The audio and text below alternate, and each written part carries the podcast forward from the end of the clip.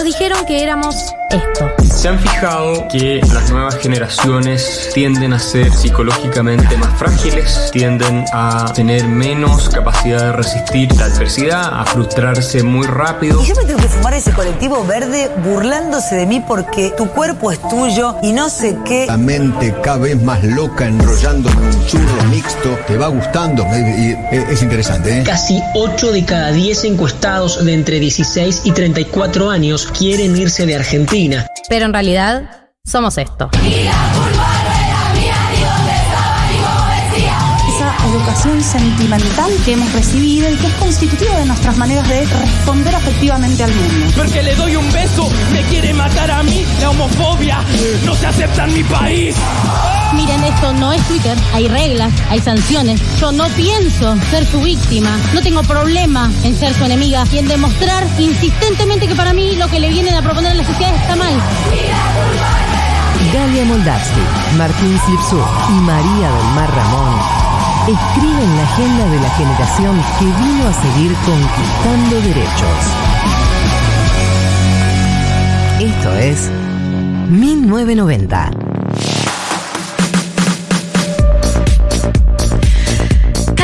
1407 08. Ay, mira, ¡Ah, Tuki! justo. ¡Tuki! ¡Uy! 140800 pasó, lo vimos pasar, el 00, muy emocionante. Es la clase Sí. de cosas eh, que emocionan esta mesa. Nos mantienen con vida. Nos mantienen con vida, es así, son así. Las, las pequeñas alegrías de la vida hoy en este sábado precioso. Precioso. Segundo en fila, ¿no? Segundo en fila en estos sábados eh, que ya se sienten un poquitico primaverales. que ya- Sí. eh, que ya nos, nos hacen sentir la mejor estación del, del mundo. A mí me gusta bocha la primavera. Pero. eh, como- Siempre hay un pero. Sí, la- el tema alergias. Y yo Eh. siento que este año viene desatado. O Sí, sea, sí, sí. siento, ya, ya te Es el siento, cambio Loratadina. climático. Loratadina, ya te siento. No, eh, fuera de chiste, para mí debe impactar el hecho de que tengamos un incendio en nuestra cara constantemente con el temita de humo del Paraná, ¿no? Está Como tremendo que es eso. obvio que los ojos dicen, ¿qué es esto? Voy a respirar. ¡No! Claro. ¡Va a ser No. fuego! ¡Tu Hay ojo va a ser humo. fuego! Eh, sí, siento que es- pa- quizás el barbijo haga un comeback. Como Sí, yo- el, el barbijo puede hacer un comeback en esta Yo situación. estas noches, estas tardes de humo en la ciudad de Buenos Aires, he tirado la de salir de lugares cerrados sin barbijo a la calle y ponerme un barbijo en la calle. Claro. ¿Se entiende? Sí, total. Ya está, Delirante. para, que- sirva para algo. Claro, ya lo eh, tengo ahí. Además, bueno, esto lo que a- en la ciudad de Buenos Aires somos un Internet Explorer de la situación del humo, porque nos llegó cuando, ayer. Sí, sí, Eh, Rosario ya están tipo, vení. Ro- vení Rosario ya explico. está en primera vez. claro, claro, nos mira con la horca, primera vez eh, con sentís el humo. Eh, así que esa es la situación. Eh, viene una primavera, parece que con humo. Tenemos que estar juntos. Tenemos que estar más juntos que siempre para esta Sí. primavera, porque después de la primavera vendrá el verano. Y así, sucesivamente. Y el verano 2023, que ya lo dijo Badwani. Empezar el 2023, 2023. bien cabrón. Contigo bien cabrón. Sí, Contigo y un blond. Yo lo dije, Bad Bunny supo que el 2022 era un año que, para el olvido. Y, y- y era obvio que sí. Claro que sí, conejo, claro que sí. pero las expectativas para el 2023. Altísimas, Ah, altísimas.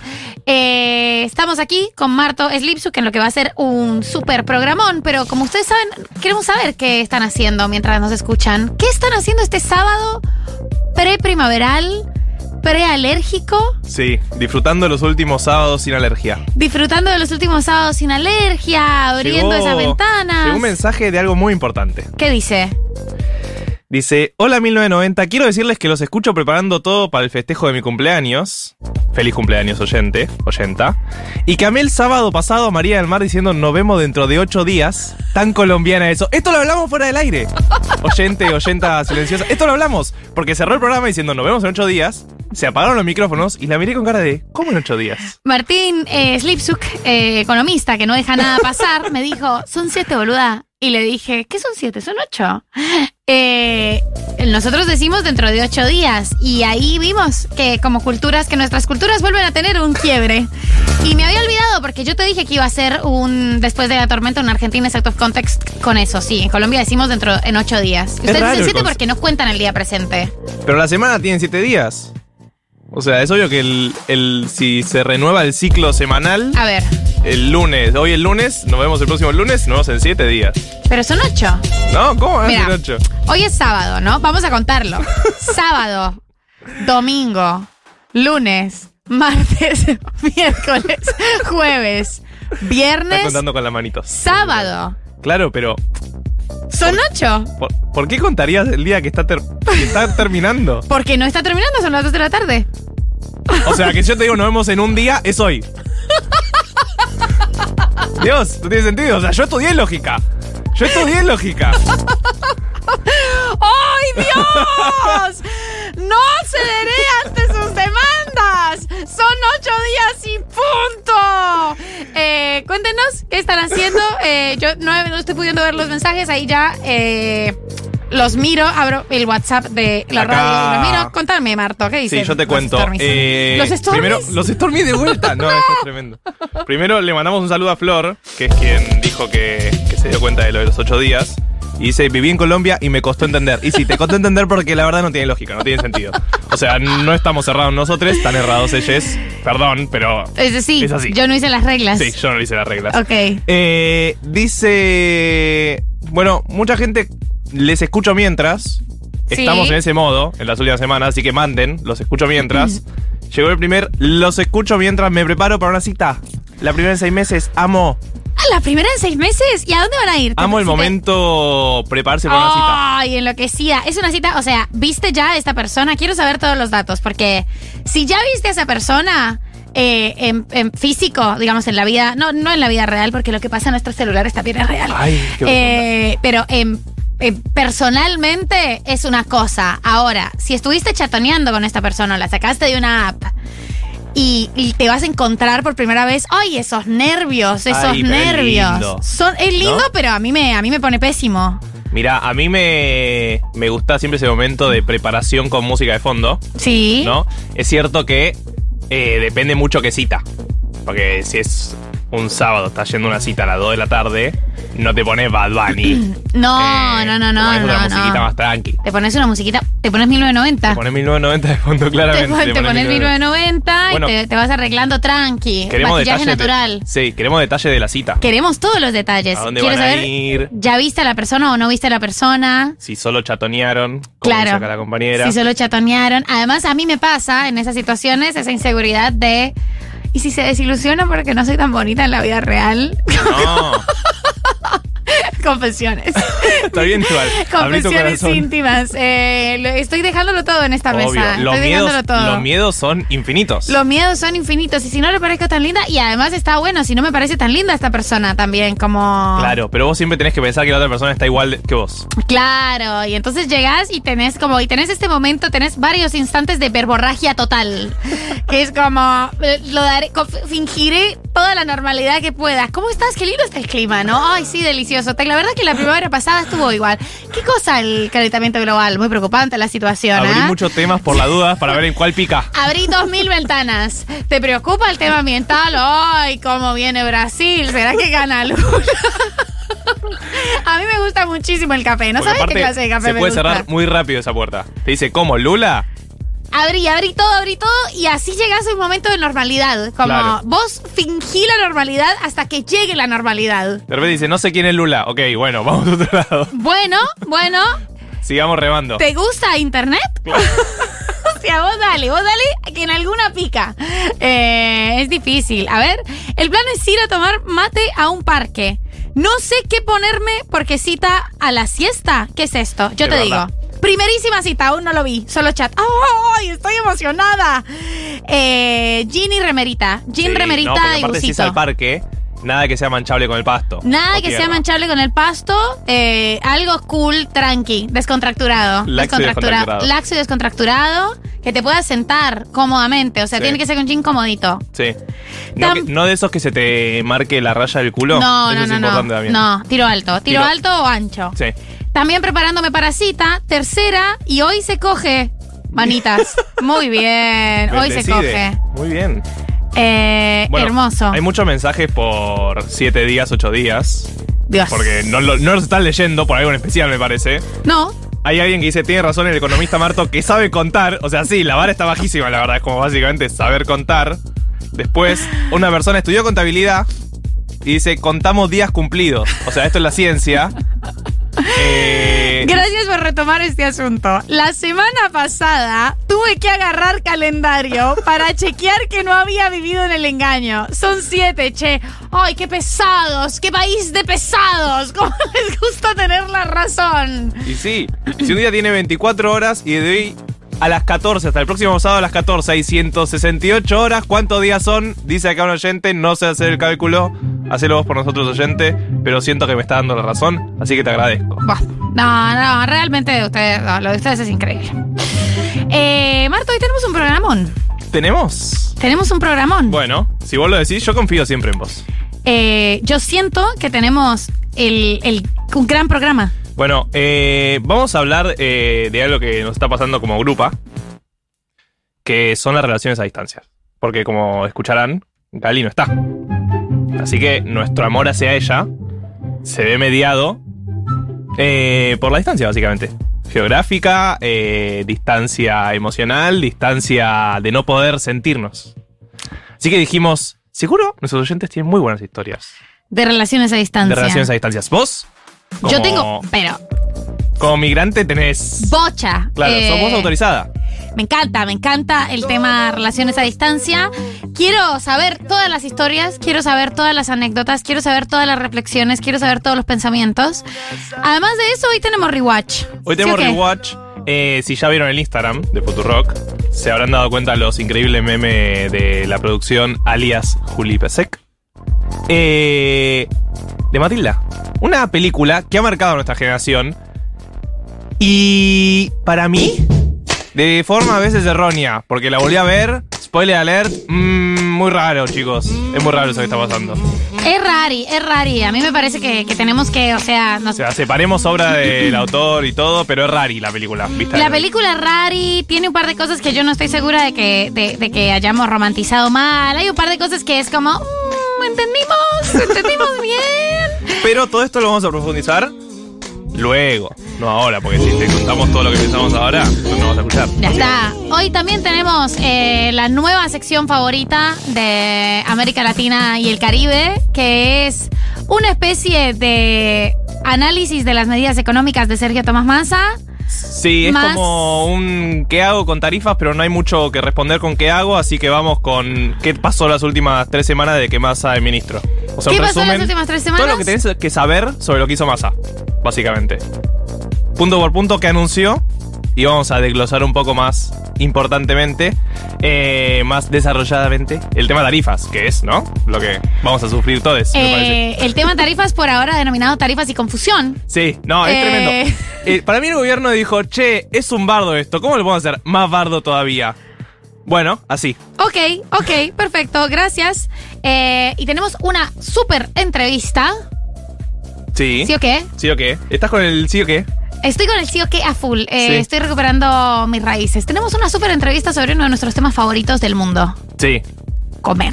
Comer, comer, comer, comer. Que ya comimos a todo esto. Y si estuvieran oliendo el estudio, olerían a picante. Ese es todo el dato que les puedo dar, básicamente. Pero tenemos entrevista con Romy Kid, a quien amamos. Seguimos en redes. Seguimos intensamente en redes. Y es influencer de comida, podría definirse, ¿no? ¿Comida? ¿Viajes? Viajes. Mm, ¿Comida afuera? Sí. ¿Distintas comidas? ¿Comer? ¿Comida? ¿Rica? Hermoso. Bueno, así que vamos a estar hablando de toda la movida cultural eh, moderna, entre signos de pregunta, eh, de la comida argentina, la gastronomía y demás. Vamos a estar hablando con ella. Eh, y tenemos una historia tuya, Mechis. Tenemos altísima, altísima historia que se las contaré sobre un caso tremendo de un catfish muy intenso, eh, deporte norteamericano, identidades trucadas, redes sociales, distancia. Mirá. Y todo, todo tiene que ver con todo, todo tiene que ver un poco con todo lo que vamos a hablar sobre las relaciones a distancia. Y nada, el programón que se nos viene este sábado. ¿Queremos escucharles, Stormies? Sí, sí, gracias, Dieguito, porque la verdad son la única persona que nos defiende a nosotros, los noventers. Bueno, Noventers. si les parece, vamos a un temuki y vamos con Louta y con vos, que hacen Quereme. Y volvemos con más 1990.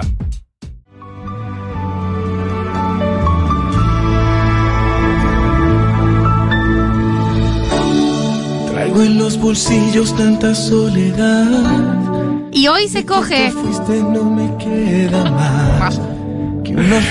Muy cuidado por la producción. Eh, cuidadísima, cuidadísima por eh, nuestro operador estrella, Dieguito Vallejos. Eh, 14.25. confusión. y hemos llegado a uno de nuestros momentos favoritos de este programa, que es la tesis. Es una cosa que le gusta mucho a nuestra generación, ¿no? Teti- tesis, programar tesis. Sí, obvio. No son ocho días, son siete. eh, Tenés razón. tener razón. Y hoy hay un tema, teniendo en cuenta que, bueno, eh, se siente la ausencia de Galia Moldavsky. Se siente. Se siente, se siente la ausencia de Galia Moldavsky en este, en este estudio. Sí, Te extrañamos. sí. Eh, y esto nos hizo cuestionarnos algo y darnos cuenta de que estábamos en desacuerdo eh, en esta mesa. Y sí, como siempre. Tema relaciones a distancia.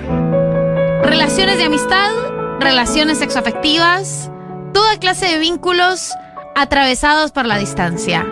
A favor, en contra, Tenés razón. Como razón. los siete días. Ok. hay que, hay que tomar ciertas medidas, hay que tener ciertas herramientas, hay que hacer acuerdos especiales, no hay que hacer acuerdos especiales. Les han roto el corazón por la distancia, eh, no les han roto el corazón por la distancia y al contrario, la distancia ha facilitado ese corazón, que Ay. ese corazón ame libre y galope por la tierra. ¿Qué dice, señora? 1140 660000 audios. A mí me encantan las historias por audio, pero audio de un minuto. Si van a contar la Tori, un minuto. No, es un montón, un minuto. Un minuto, un minuto máximo. Ah, sí. sí un, un minuto menos, sí máximo. puede ser. Un minuto y Eh, los ponemos en 1.5. Para mí es un tema que nos toca como generación además, porque es ese momento en el que hay mucha gente yéndose afuera, digamos Sí. la verdad, no lo culpo especialmente a este gobierno, para mí es algo también más macro del mundo Del mundo. globalizado, que la gente busca experiencias en otros países, estudiar posgrado, maestrías, hasta irse a laburar a otro lugar. Y bueno, como generación si te pasa que cinco amigos se van en un año, pareja de amigos, no sé qué, bueno, estás atravesado por la gente que se va. Te pasa, además de eso, la gente puede empezar, puede trabajar desde otros lugares, eso también, eh, Claro. y con la pandemia se, se intensificó mucho más, ¿no? Esta idea de, bueno, si finalmente el trabajo es desde mi compu, me puedo mover más. Y también una cosa de, de- los vínculos, yo creo que en los vínculos sexoafectivos lo que tiene es, bueno, esta sensación de que eh, es un vínculo como muy cuidado o muy hermético de la influencia de lesotres, ¿no? Como de la vida de tus amigos, tu familia, porque la persona no está ahí. Y hay un código que- que se genera y que, que para algunas personas esa idea de, de- de compartimentar vínculos facilita mucho eh, algunas relaciones. Yo van con la gente que se enamora a distancia, o sea, lo, lo reentiendo. Y después se encuentra algunas limitaciones, ¿no? Como Sí. varias limitaciones. Em, La geográfica. por la empezar. geográfica, para empezar, también esta cosa del, del cuerpo y de la cotidianidad, o sea, cómo se arma una cotidianidad con esto hablando de relaciones y vínculos sexoafectivos.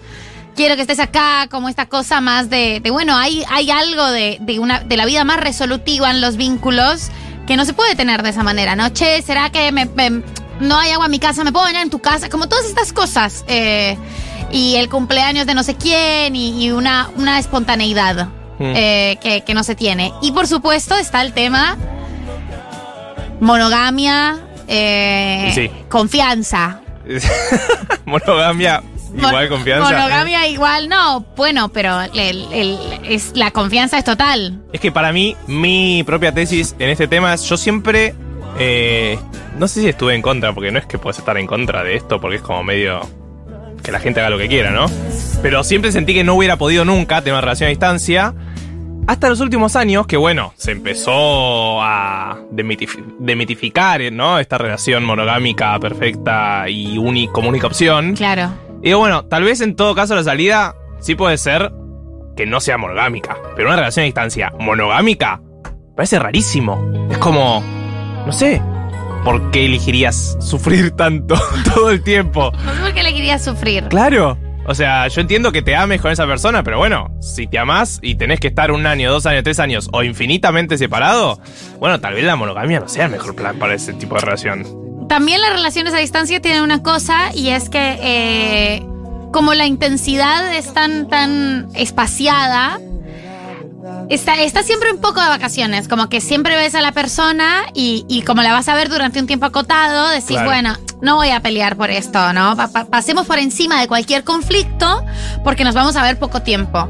Peor. Y eso espacia crisis que quizás se habrían tenido antes y relaciones que por ahí, si las hubieras tenido en la misma ciudad que, que, que la otra persona, no habrían durado un mes y duraron un año. Sí, eh, nosotros lo hemos hablado, eh, vos como migrante, yo como teniendo un padre que vive en otro país, las relaciones familiares a distancia también tienen esto que vos estás diciendo de, bueno, nos vemos dos semanas, pero en esas dos semanas Le van a ser, todo. van a ser intensas, o sea.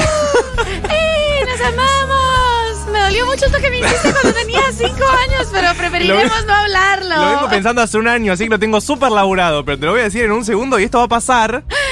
O no va a pasar y va a ser dos semanas de conversación sobre este tema que en realidad no me importa tanto, pero tenemos que hablar. Oh, las relaciones familiares a distancia. Igual yo amo las relaciones familiares a distancia. Con todo respeto y con todo amor, me parece que es la mejor manera en la que vos podés tener una relación con tu familia. Te amo, mami. Vamos a escuchar a Les 1990ers.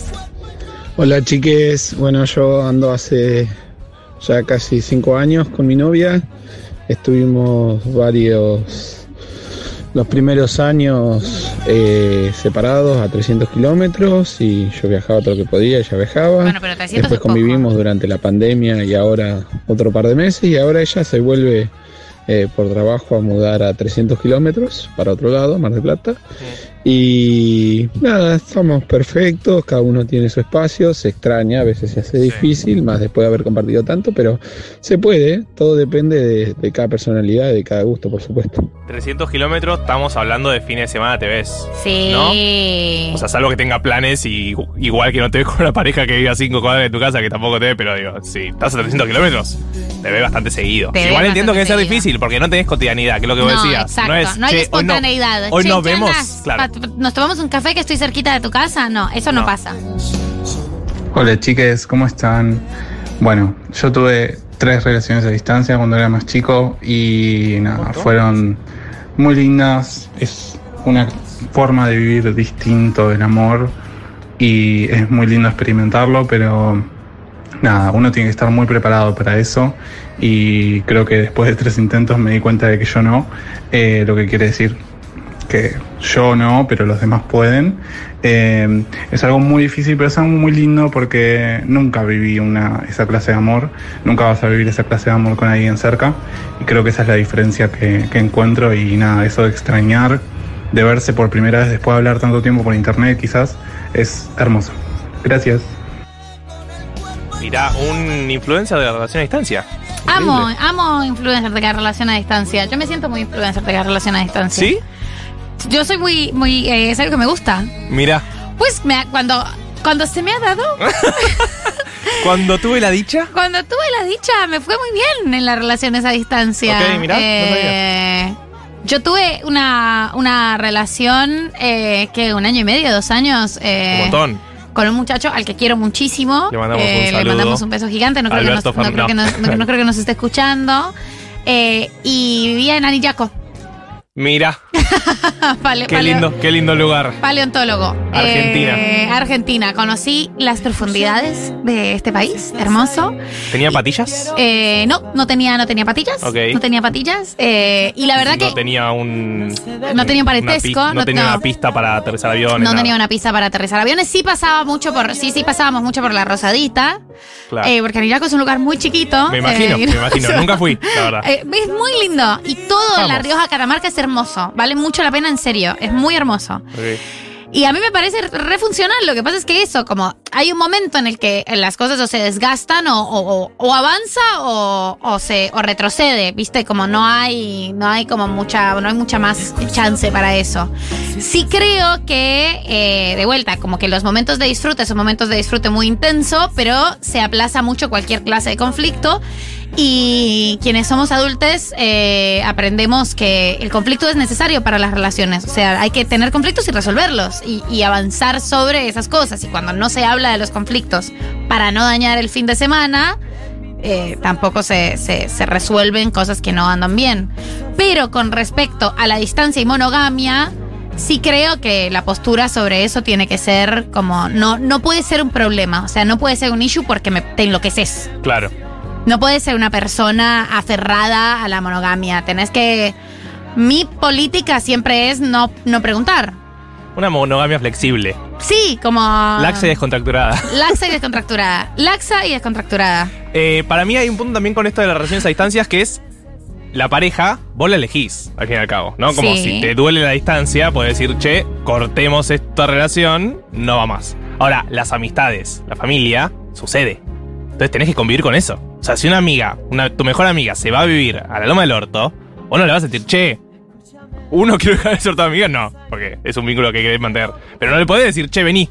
¿Por qué? Porque vení, porque yo quiero que vengas. No te vas a ir vos tampoco, ¿entendés? Es como, sucede, sucedió. Y vas a seguir siendo amiga de esa persona. Puede variar, puede mutar la relación, puede.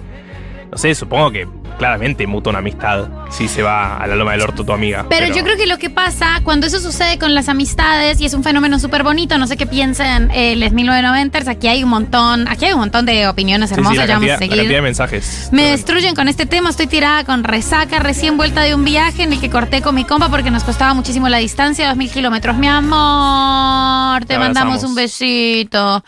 Con el tema de amistad, eh, se pone a prueba y también sucede, como, como pasa con, con- con amistades muy de toda la vida, con amistades súper profundas, que es, no tenés ninguna cotidianidad y no estás hablando de, eh, de, de, de cuestiones como más coyunturales, pero ves a la persona y se comparte un código, Sí. como un lenguaje mucho más profundo. ¿Sabes qué puedes ir después de un año casi de ni hablar, che, caigo de a ni tu hablar, casa? caigo a tu casa y, y hay como una, una comprensión hermosa y también puedes llamar a esa persona a una crisis y, y como que todas estas...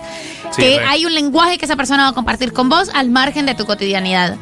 Y eso es muy, muy bello de, de la capacidad de la amistad, ¿no? De la flexibilidad que tiene la amistad. Y también hay que reconocer que no todas las amistades tienen eso. Hay amistades que son súper coyunturales.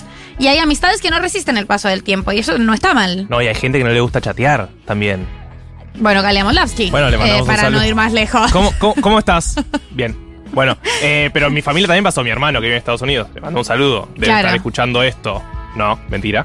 Eh, claro, con mi hermana tenemos como somos tres. Es como, bueno, hubo momentos en los que era complicado mantener un vínculo. Porque si a uno de los hermanos no le copa chatear, es como, bueno, ya está. Medio que no hablas. No, no, ¿Se no, no, no, no, ya está. Eh, no hay Sí, nada que hacer. Es complicado porque. oh, ¿Y cómo hacemos? Skype. un- No, Skype es totalmente Hace cinco 2010. años, claro, Eh, no, cinco no, años no no. tengo más cuenta en Skype, es muy difícil. Ahora es cierto que, bueno, está la llamada. Yo Sí, procuro. pero es, es raro igual la llamada. Es raro, sí tenés que tener eso, como, como mucha. O sea, hoy en día yo llamo mucho a mis hermanos, eh, pero porque. Como hay, hay, hay- te cuesta, digo, es una gimnasia eh, Claro. el tema, ¿no? No te sale tan Porque a la orgánico. gente que no le gusta chatear, no es que tampoco te dice, No es che, que te llamo en cinco. Se enloquece por hablar por teléfono. Vamos a escuchar más 1990 con este dilema. Hola chiques. Mi mejor amiga, que es como mi hermana, eh, que la amo, nos amamos, eh, no nos vemos nunca. Vive ella en Moreno y yo en Temperley. Estamos muy lejos y por una situación personal de ella, bueno, peor, hace ya unos cuantos años que nos vemos, pero nos hablamos todos los días por videollamadas, ella sabe todo lo que me pasa día tras día, lo mismo yo de ella, Eh, ella es mi compañera, así que gracias a la virtualidad no hemos perdido esa conexión que siempre tuvimos. Bueno, soy Nancy de Temperley. Gracias, Nancy, por escribirnos. Eh, es cierto que la virtualidad cambió mucho. Yo me imagino hace 30 años. No, No, bueno, Ni siquiera las 30. cartas. 20. 20 era 10. mail, era mail. Hace 10 años era. No Claro, existía WhatsApp. No O sea, existía WhatsApp, tenías. Era, estaba medio empezando, había Sí, Blackberry, Blackberry Messenger. Blackberry Messenger y, y mucho Skype. Pero ahora alguien se va de viaje dos semanas, tres semanas, estás todo el tiempo como que llega y no es contame el viaje. Ya me contaste, ¿no? Ya me mandaste contaste audio. todo, le mandaste toda la foto, mandaste un video haciendo no sé qué. Y antes te ponías una cita por Skype, o sea, era realmente una cita. Tenías que estar en tu casa o en un lugar con una compu internet. Claro. eh, y eran citas largas, ¿no? Era, te estoy, te- te- vi esto, vi este café que te gusta a vos y, y me acordé de vos. Hola, ¿en qué andas? Hola, ¿qué haces? Vamos a escuchar más testimonios. Año 2007. Yo Buenos Aires, ellas Posadas. Eh, chateo por MSN. Sexting con camarita con bajísima definición. Banda no tan ancha. Dificilísimo. Pasarla como el culo cada vez que me subía al micro de vuelta para allá. Claro, la, De, de vuelta de allá o la despedida es La horrible. despedida. ella cuando se iba de acá. No, no, no. No la haría de vuelta. No, pero mucha valentía, año. Dijiste sexting Ay. con camarita. además, esa- Camarita la camarita, pixelada, la eran camarita píxeles. pixelada y además la camarita que uno ponía arriba de la compu. Esa camarita. Era tipo de film son cuando no lo tenías pago, que veías como una teta de vez en cuando, era más o menos así. Eh, un, un- un pezón es eso. Eh, yo, eh, esto sí, eh, fanática del sexting. A distancia, sin distancia. Si estás acostada al lado de la persona y los dos están con el teléfono, Vale, mándale vale. una nude. Ok.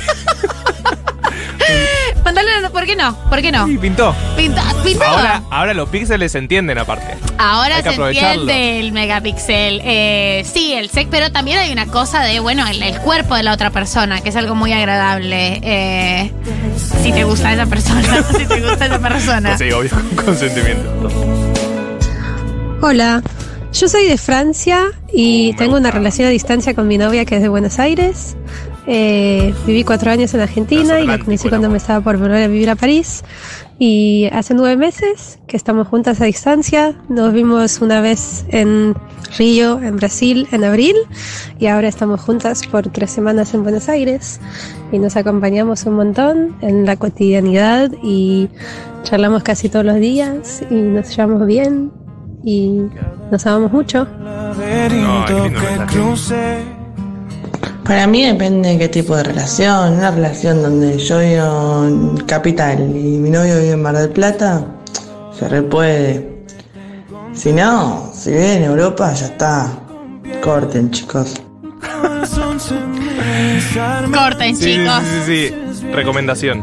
Hola, 1990, ¿cómo están? Acá Seba de Almagro. Eh, mi mejor amigo se fue a vivir a España en pandemia.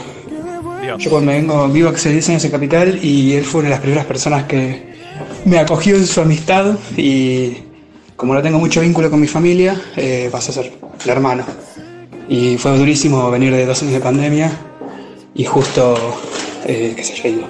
Pero bueno, por suerte nos hablamos todos los días y nada, compartimos un montón y lo siento re cerca, pero nada, me pusieron triste, pero triste bien. Ah, un beso grande, les quiero mucho.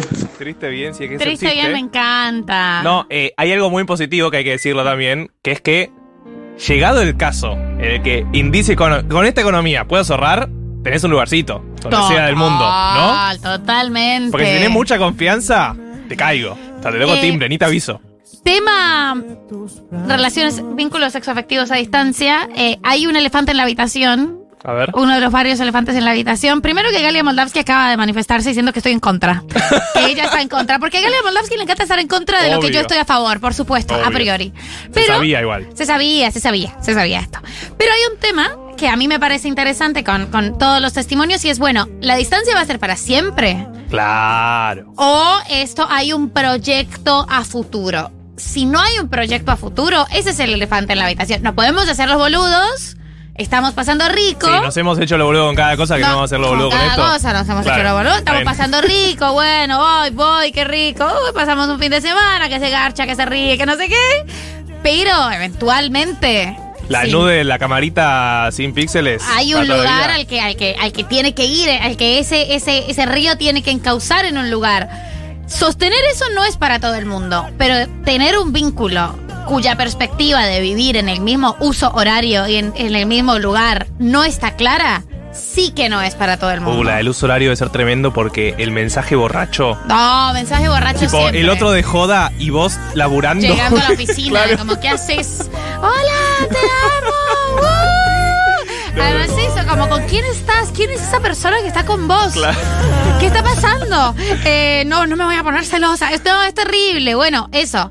Si eso de base no es para todo el mundo, eso, sostenerlo sin una perspectiva de, de ir al mismo lugar, sí que no es para todo el mundo. Pero hay personas que bancan y hay personas que gustan de un espacio y una cotidianidad en una ciudad libre de la otra persona. Hay cosas para todo el mundo, pero yo creo que, que hay que hacerse preguntas. Igual eh, nos mandaron la foto de la camarita, estoy conmovida.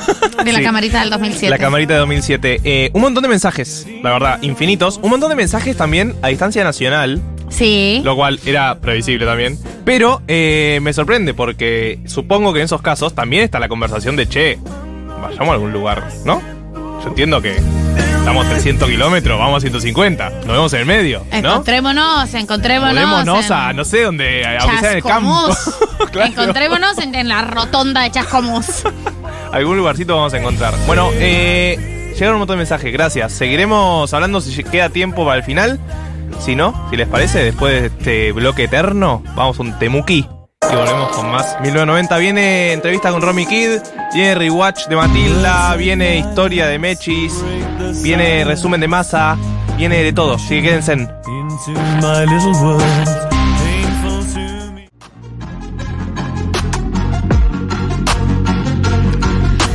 14.51 en este sábado pre-primaveral. Arre, arre. Eh, Arre, pero sí. Arre, pero sí, en este sábado pre-primaveral, en este hermoso 1990. Y ya estamos enganchados con Romy Kid, eh, que es Romy Viola, más conocida como Romy Kid, arroba Romy Kid. Síganla ya, si no es que la siguen Sí, ya. para mí nuestros oyentes. La siguen. La siguen. Todos la seguimos. Comunicadora social, cocina en su casa y comparte las recetas en su Instagram, arroba RomyKid, síganla ya si no es que la siguen. Viaja y prueba comida que después le dan ganas de cocinar. Romy, ¿cómo estás? Hola, muy bien, mucho gusto. Eh, ¿Ya comiste? Acabo de terminar de almorzar. ¿Qué almorzaste? La verdad que fue medio improvisado porque iba a salir a almorzar con unas amigas y al final cambié el plan. Así que hice un pollito como con lima y cilantro. En- Tocaste un tema me compré una freidora de aire, así que estoy haciendo todo ahí en la freidora de aire con unas espinacas con huevo. Muy tranquilo. Eh, no, cero tranquilo. que estás diciendo es eh, totalmente sofisticado y Claro. elaborado. Creo que es Eh, lo más elaborado que podría haber cocinado Es yo. lo más, elo- yo me habría comido una rosita. Ah, qué improvisado. ¿Qué te comiste? Un, un huevo duro. Eh, Romy, antes de preguntarte por tu proyecto, por tu página, por recetas, por consejos, por sabores del mundo, te quiero preguntar una cosa muy esencial que creo que eh, todas las personas que nos están oyendo tienen la misma duda. A Freidora ver. de aire. Sí, buena pregunta. Tema freidora de aire. ¿Qué opinas de la freidora de aire? ¿Reemplaza el horno? ¿No reemplaza, no reemplaza el horno? ¿Reemplaza el frito? Eh, queremos Mira. saber todo. Eh, cuando yo, o sea, hace bastante tiempo que me quería comprar una y una amiga me convencía de que no, diciéndome es igual que el hornito eléctrico. Y Sí. yo lo uso mucho el hornito eléctrico. Entonces, Sí. para mí era un punto a favor. Eh, y vos sabés que desde que me la compré no la paro de usar. O sea, la uso mucho. Me parece muy conveniente, sobre todo por él ahora que estaba comiendo sola, como se hace rápido y bastante sensual. El- es distinta la, la, conc- la cocción, me parece. No es frito, no es frito.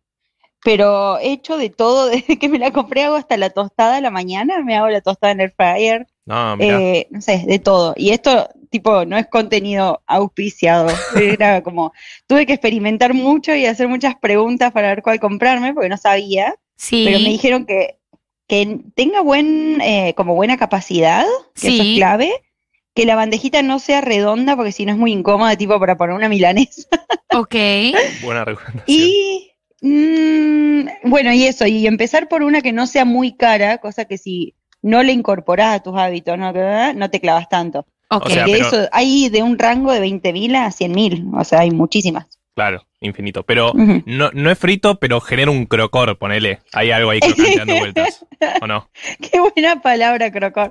Sí, exacto, como que genera eso. Igual, eh, genera eso si lo comes rápido. Tipo, la otra vez hice unas papas fritas para almorzar con unos amigos y estaban riquísimas así.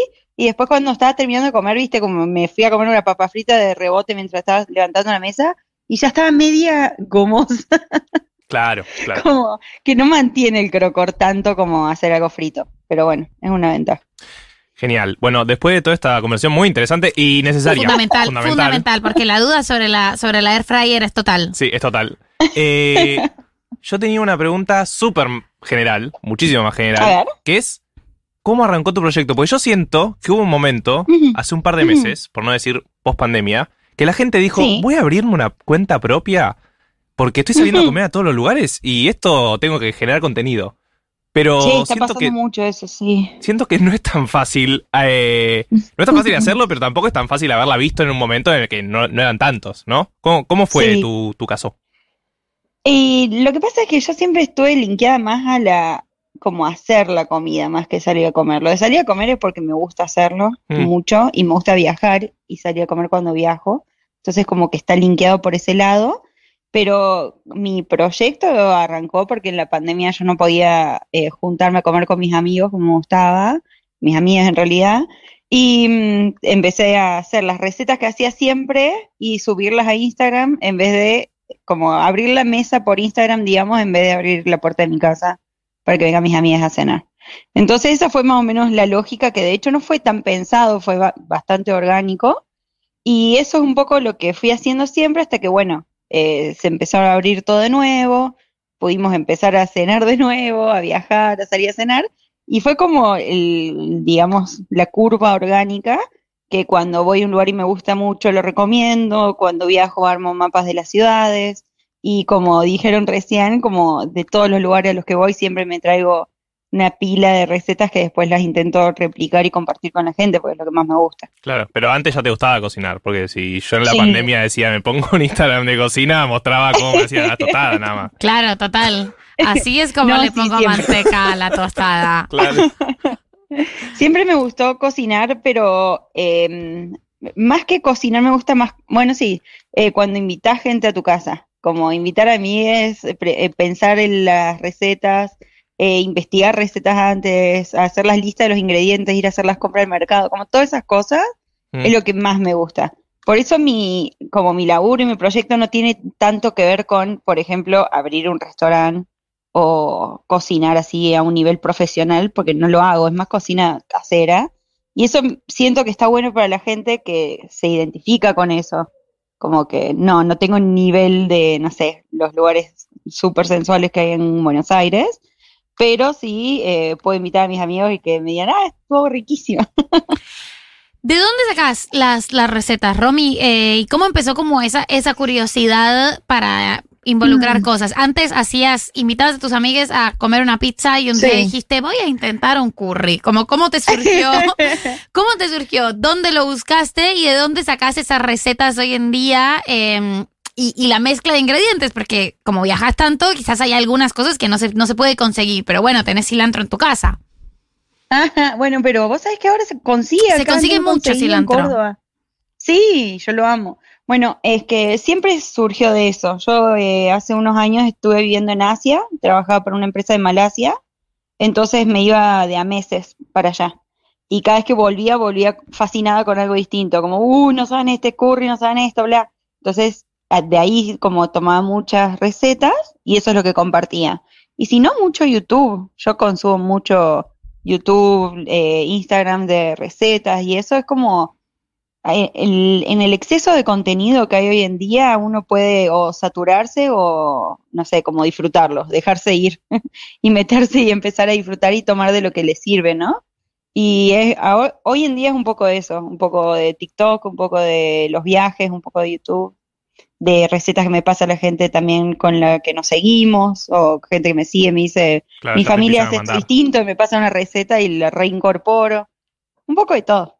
Recién nombraste Sí, algo que, que pasó así eh, desapercibido, pero que me parece Sí. increíble, que es que estuviste en Malasia. ¿Qué, qué agarraste de Malasia de comida? De un dato random que decís, esto lo incorporé a mi cocina y háganlo porque es increíble. No sé si un dato random, pero en Malasia se usa mucho, o sea, cuando te sentás a comer no te, no te dan tenedor y cuchillo. Como que eso es muy, por lo menos argentino, es muy de acá. Sí. Eh, pero allá se come siempre con tenedor y cuchara. Y mm, la, la carne, por ejemplo, si sirven algo que se tiene que cortar con, con cuchillo, la idea allá es que eh, el laburo tiene que ser del chef.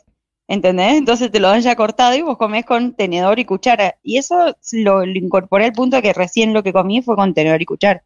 Siempre con... es medio raro. ¿Cuánto tiempo si no, estuviste en ponele- Malasia? ¿Cómo? ¿Cuánto tiempo estuviste en Malasia? Y trabajé para allá por seis años. Y mm, así, o sea, estuve en periodos de cuatro meses, ocho meses, así como iba y volvía. Claro. Sí, pero siempre, siempre vuelvo, siempre le digo eso a mi familia. Yo me voy, pero siempre vuelvo. Eh, Romy, a mí me, eh, no sé, no sé si les 1990ers, ¿en qué momento, en qué momento les da por cocinar? Porque hay gente, yo creo que hay dos clases de personas eh, A ver. en esto. Desarrolle. Las que les gusta cocinar y las que no. Ah, no, no sí, te gusta, no te gusta. simple. Como es, es muy sencillo. Eh, y no sé si le agarras el gustito eventualmente. Eh, pero incluso Mm. las personas a las que no les gusta cocinar, grupo con el que yo me identifico, eh, Mm. eso no implica que vivas comiendo eh, de, de delivery, sino que no le pones mucha onda a lo que te haces en tu casa. Pero hay un momento Claro. en el que sí juntas toda la energía, la creatividad y la disposición, que es el bajón. Sí. Ahí, eh, para bajonear, tenés una iniciativa, tenés, tenés iniciativa, tenés ganas, tenés creati- un chispazo de Preparación. creatividad. Te compras cinco horas antes. Claro. eh, ¿Qué hay No. que tener en una heladera para, para hacerse bajones? Para, para bajonear cositas. Que vos digas, te pintó, estás en tu casa y dijiste, uh, Dios, tengo que bajonear algo. ¿Qué debería uno tener en su heladera? Es un- un reparto Em, Con mis estable. amigos éramos muchos de cuando salíamos a bailar, por ejemplo, y volvíamos para el bajón, eh, hacíamos pizzas, hacíamos prepizzas. No, muy elaborado. Muy elaborado, Sí. Romy, muy O sea, elaborado. no, en realidad no, porque tenés las prepisas y le mandaba uno Es sé, verdad, lo o que es tenga ahí en la heladera. Pero el tema es que una, una vez anecdóticamente eh, yo estaba en la tarea de hacer las prepisas estas y las todo el tiempo las manipulé sin guantes. El otro día me desperté y tenía todas las manos quemadas. No. Eso sí que no lo, eso sí que no lo aconsejo para nadie. Eh, pero sí, en una prepisa me parece una buena idea. Ok. Eh, es Romy Kid, eh, con quien estamos Sí. hablando. Arroba Romy Kid, Romy Viola, eh, altísima página, altísimo Instagram de compartir recetas y cositas para comer. Eh, yo me quedé pensando en que nos des algún tip o alguna Ajá. unión de comida extraña que estés enamorada en este momento. Por ejemplo, yo me acuerdo que una vez fui a un viaje Oh. a Uruguay y comí Sí. dátiles con panceta Ajá. y un crocante Ay. arriba que me pareció Sí. rarísimo y lo probé y fue como, wow, esto funciona. Es raro que funcione, pero rico. funciona. Dátiles con A ver. panceta. Dátiles con panceta. Sí, Pero los lo haces dátiles un tenían- rollito. Claro, haces un rollito, la panceta le metes arriba al dátil, Sí. lo metes un poco al horno. No. Sí. Por ahí lo caramelizás y tenés Claro, eh, jarabe de maple, por ejemplo, los caramelizás con eso, eso queda muy bien. Bueno, eh, la panceta y los dátiles quedan muy bien también con los repollitos de Bruselas. Mirá. Como una vez comí eso en un, así como entrar en un restaurante y yo no le daba dos mangos a los repollitos de Bruselas y ahora los amo. Los uso todo el tiempo. Pero eso, con algo así dulce como los dátiles o jarabe de maple o miel y mm, panceta queda muy bien. Lo que les iba a contar es hace poco fui a, hace poco, hace un año, fui a cenar a la casa de una amiga mía en Buenos Aires y de postre nos trajo helado de flor de fior de latte, ¿vieron ese que es como de crema? Que es rico, o sea, bastante neutro. Sí. Y arriba aceite de oliva, un Sí. buen aceite de oliva y sal en escamas. No. ¡Uy, no sabes Ah. lo rico que era eso! Y ahora, como una combinación extraña que estoy media fanatizada, es esa. El helado de fior de latte con aceite de oliva. Me parece que queda muy bien. Eh, nosotros eh, en esta mesa con Galia, que no está, pero te mando besos, Sí. Somos muy fanáticos. eh, hemos aprendido a ser muy fanáticos del tema chocolate con sal. Sí. Ah, Chocolate supuesto, con sí, sal yo- o cosas dulces con sal.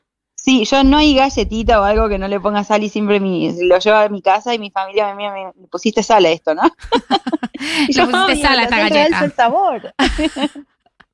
sí, eso me gusta mucho. Y si no, la combinación eterna mía es la manzana verde con pasta de maní. Sí. Me encanta, me encanta. Y ahora me quedé sin pasta de maní justo y tenía manzanas verdes para comer. Ah, bueno, pero ese es un muy buen bajón. Eh, pasta de maní con manzana. Es o sea, es un bajón muy sí, sí. gringo, es un bajón muy yankee, es verdad. Eh, pero ahora hay pasta de maní en todas partes. Eh, yo la que he probado en su momento no me gustó tanto, pero dicen que tengo que darle una segunda oportunidad. Tenés que darle una segunda oportunidad. Tenés que darle una Es segunda que a mí, oportunidad. ponele, sola no me gusta la pasta de maní. Me gusta o así, o cuando hay como un, como una receta media rápida de hacer fideitos y hacer una salsa con ajo y pasta de maní, un poco de salsa de soja y Sí. creo que aceite de sésamo. Mm. Eso queda muy rico, muy rico. Pero no la como así sola, como si fuera dulce de leche, no. El dulce de leche, el dulce de leche. Claro, no, vamos, no, no vamos a estar comparando dulce de leche con Claro, maní, por no favor. vamos a arreglar algo que no está roto. Si le tenemos dulce de leche, no lo vamos a reemplazar. Bueno, Romy, muchísimas gracias eh, por todos estos tips de comida, alimentación, incluir cositas raras eh, en, tu, en tu cocina de todos los días. Acabamos de hablar con Romy Viola, más conocida como Romy Kit. Síganla en arroba Romy Kit en Instagram. Nos vamos con Nos un temuki. vemos. Feliz sábado. Nos vemos. Igualmente, Romy, gracias por tu tiempo. Nos vamos con un temuki, sí, si les parece, y ya volvemos con más 1990.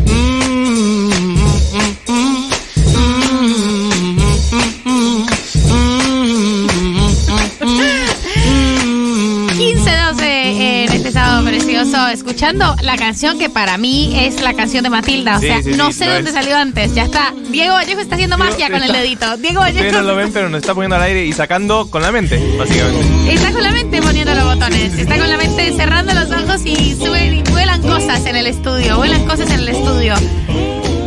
Matilda. Matilda, dos puntos. Eh, yo me enteré recién que Sí. era dirigida por Danny DeVito también. ¡Ah, no sabía! Mira, mira vos, es de 1996, la película que vamos a analizar hoy en el rewatch. O sea que es casi tan vieja como nosotros, básicamente. Eh, casi. como vos. Dije casi, dije casi. Claro, o Eh, sea, es un concepto amplio. Tiene un Pero- poco tu edad, pero, Matilda. pero es muy vieja Matilda, básicamente ya. Ya tiene unos 24 anitos. Tiene 24 añitos. Mentira, 26, si se van las cuentas. 26 añitos. Y así es como ustedes dicen que después no hay 8 días, ¿no? Sí. Después no, no es dentro de 8 días. Eh, 26 años. eh, si empezamos con la primera presentación general, vamos a contarles igual rápidamente la historia. Matilda es una nena que nace en una familia medio mersa, podría decirse, no se entiende bien el concepto. Sí, una familia muy estereotípicamente grasa, muy Claro. estereotípicamente mersa. Eh, Como que son en un barrio más o menos lindo, pero que no tiene esa guita. Nos enteramos después que el papá eh, revende autos usados y le saca mucha ganancia, pero como que hace trampa, entre millones de comillas, si es que eso existe en el capitalismo. No se entiende bien por qué Matilda le critica eso, pero dice que eh, como que arregla mal los autos, los pone solo lindos por fuera, no por dentro, entonces le saca mucha ganancia. Está investigado por el FBI.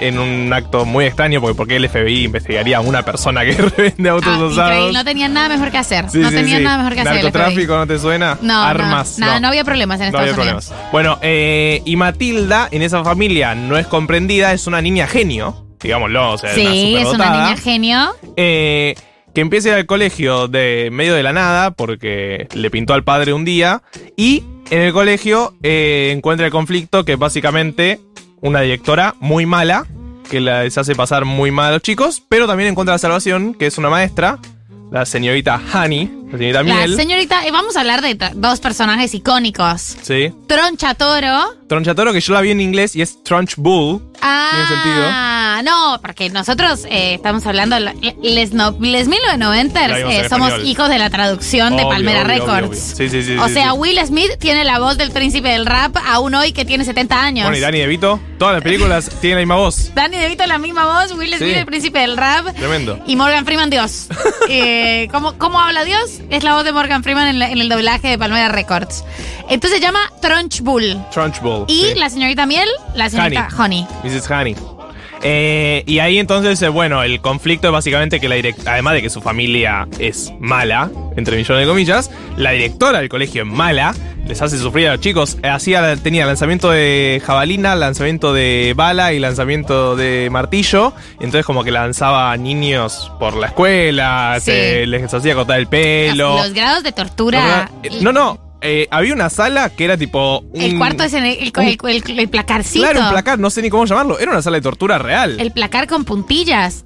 Pero eh, ahí, o sea, perdón, pero fue, eh, está, para mí está inspirado eh, en la forma de tortura de la dictadura Sí, uruguaya sí, sí, contra los tupamaros. O sea, ahí tuvieron a Pepe Mujica durante 12 años en silencio. Y como que toda la película tira este, esos momentos, pero es como si fuera medio jocoso. Pero medio extraño. Bueno, ya vamos a llegar a la crítica. La película, el spoiler es que finalmente Matilda medio que vence a la directora mala, porque medio que la hace volver loca.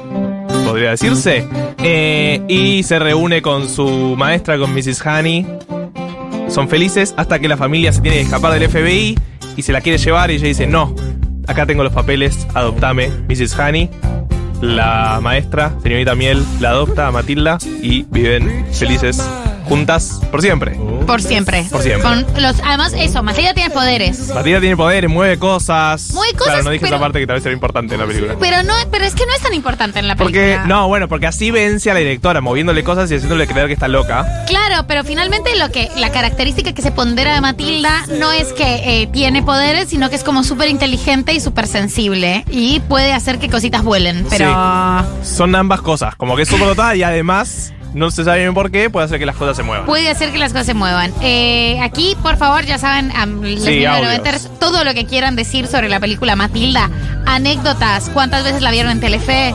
Eh, si ustedes también querían mover cosas y ordenar su placar y su cuarto cerrando los ojos y moviendo cositas con los dedos al 1140 66 000.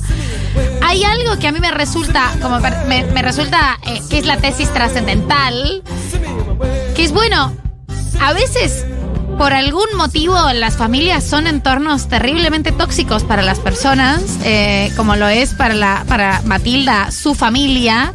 Y eso ya se ha hablado mucho en este programa de la verdad que a veces simplemente no te llevas bien con tu familia por una, por una cuestión que parece como una diferencia súper fundacional, ¿no? Hay, hay algo de, de- de principios, de una sensación de ella de todo el tiempo sentirse muy ajena y muy extraña. Sí, hay algo raro en la película eh, que es como que la nena lo sabe de que tiene tres años, ¿no? como que tiene una inteligencia emocional súper interesante, que es a los tres años ya sabe que la familia es súper distinta y que un poco los odia y que lo tiene relaburado. No fue a terapia, pero ya sabe. No, que- no, bueno, independientemente de eso, la cantidad de terapia que tuvo que haber hecho Matilda, el personaje, Claro, porque no, ella no te muestran esa sola de terapia en la película. directamente como que se emancipa a los, a los seis años y medio, comprendiendo la burocracia, ¿no? Ella ya sabe cómo hacer los papeles de adopción, que Danny DeVito solo tiene que firmar en la espalda, además. Terrible. Eh, eso no se resolvió así, mamita linda, eso, pero la cantidad de diván que vas a tener que hacer vos en la vida. Pero hay una cosa que, que, que subyace, que a mí me interesa muchísimo, que es, para bien o para mal, a veces los hijos hay hijos distintos. Y, y lo pensás, por lo general suelen ser como las ovejas negras de las, de las familias, pero también pueden ser ovejas, entre comillas, buenas. O sea, tenemos la ilusión de que las familias pueden moldear perfectamente los comportamientos y los valores de una persona. Y nos gusta confiar en eso, porque si no, también por qué y cómo criaríamos niñes. Mm. Pero a veces el temperamento que tiene un pibe y los, distintos estímulos que recibe, en este caso son estímulos más positivos por la señorita Miel o la biblioteca o lo que Garcha sea, pero las personas se moldean mucho más allá de lo que las familias pueden hacer por ellas, ¿no? Y ya está, y hay como una, una resistencia a resignarnos ante ese hecho. A veces tu hijo o tu hija o tu hija le pintó una que no tiene nada que ver con vos ni con los principios que vos eh, implantaste en tu familia. ¿Es así? Sí, ahí igual tomando tu lógica oveja negra, oveja buena eh, y yendo a mi crítica a la película, es sí. Pero pensá que la familia, Matilda, la ve como la oveja negra. O sea, Matilda Claro. es la incomprendida, pero para nosotros es la oveja buena. Porque Claro. somos el mundo progre que se crió pensando en los 90 que ver tele estaba mal y había que leer libros y era la única solución posible a un Y eso mundo iba a estar mejor. bien. Y que lo que estaba bien en mayúscula era leer y lo que estaba mal en mayúscula Era era, ver ver tele. televisión. Hay una escena en la que la maestra, que encima se llama Hani, o sea, más meloso no puede ser toda la película, se llama Hani, la profesora Miel, va a la casa, toca el timbre, le dice, hola, soy la maestra de Matilda. La familia está viendo la tele y le dice, ¿pueden apagar esa tele? Tipo, ¿quién sos? ¿Cómo vas a llegar a la casa? A la casa de alguien a decirles que apaguen la tele. Porque vos estudiaste y hace una crítica, ay no, porque está bien esto. ¿Quién sos? Profesora Hani, ¿a quién te comiste? Me encanta. La profesora Hani, ¿vos ¿cómo sabés cuánto pesa? No, no, ¿Vos no, sabés es cuánto pesa tremendo. la del mundo? Pero, y les empieza a dar una lección de más progre imposible, de que lo importante era estudiar y que Matilda podía ir a la universidad. Y Dani Vito dice, yo no conozco a nadie que haya ido a la universidad, y igual como que estamos bien acá, nuestra familia está bien. Y él dice, no, ¿cómo puede decir que los que son profesionales eh, no le aportan nada a la sociedad y no sé qué? Pará, para un poco, qué pesada. O sea, la profesora vista desde 20 años, 26 años después de la película, vos la ves ahora y es qué pesada. Es una pesada. No, no, no, es tremendo. O sea, todo, todo el tiempo hace pesadeces. Todo. Pero aparte, ¿cuántos años tiene? Porque La señorita Miel, eso, eso también es. ¿La señorita Miel? eh, 25. tiene 25 y tiene la cabeza de una de una piba de 15. O sea, real, es tipo, ¿querés cambiar el mundo? Vos estás diciendo para, para, para. Es la para. mala de la película. Eso es la vos estás diciendo que la señorita Miel es la verdadera antagonista de Matilda. O sea, la familia de Matilda está todo tranquilo, a todos les gusta ver televisión. Sí, no estoy diciendo que sea la mala de la película, pero real, véanla. véanla y no van a parar de ver escenas en las que la profesora Miel, la maestra Miel, es una pesada. pesada. Es una pesada. Dios, tanta progresiva te va a hacer mal. O sea, yo entiendo que queremos hacer un mundo mejor, que la violencia está mal, que tal vez alguien debería interceder en Danny DeVito siendo padre y la otra actriz siendo madre, porque no estarían siendo buenos padres en la película, pero de Igual ahí... el otro pibe le salió bien, o sea, le salió bien para ellos. Claro, pero de ahí a tener que intercederles, a que la piba de repente... Un, tiene un contrato de eso. adopción en la mochila. Tiene un contrato de adopción en la mochila, lo firma eh, contra la espalda de la señorita Que Miel. eso sea legal, es rarísimo. Es rarísimo y sobre todo, mira, señorita Miel, tanto te molesta que vean la televisión, andar regular a la tía tuya, que es una Claro. maltratadora. ¿Querés que hablemos de familias? ¿Querés, ¿Querés que hablemos de familias, acá? Porque la tuya no era tan perfecta al final. Mirá ¿Qué que esa, esa persona métodos, mecanismos de tortura usó contra los niños. Claro, vos vas a fiscalizarle a esta pobre gente que come al frente del televisor y tu tía tortura nenes. La voy a hacer una escuela donde se torturan nenes y vos no decís nada. No se te Nada. ocurre ir al Ministerio de Educación a decir, che, estás torturan- están torturando pibes Nada, acá. aquí ya se están empezando a enojar las 1990ers. ¿Cómo van a hablar así de la señorita Miel? Déjate de joder. Torturaban sí, pibes al lado de ella y no decía nada. Y sí, Colaboracionista. Vamos a escuchar.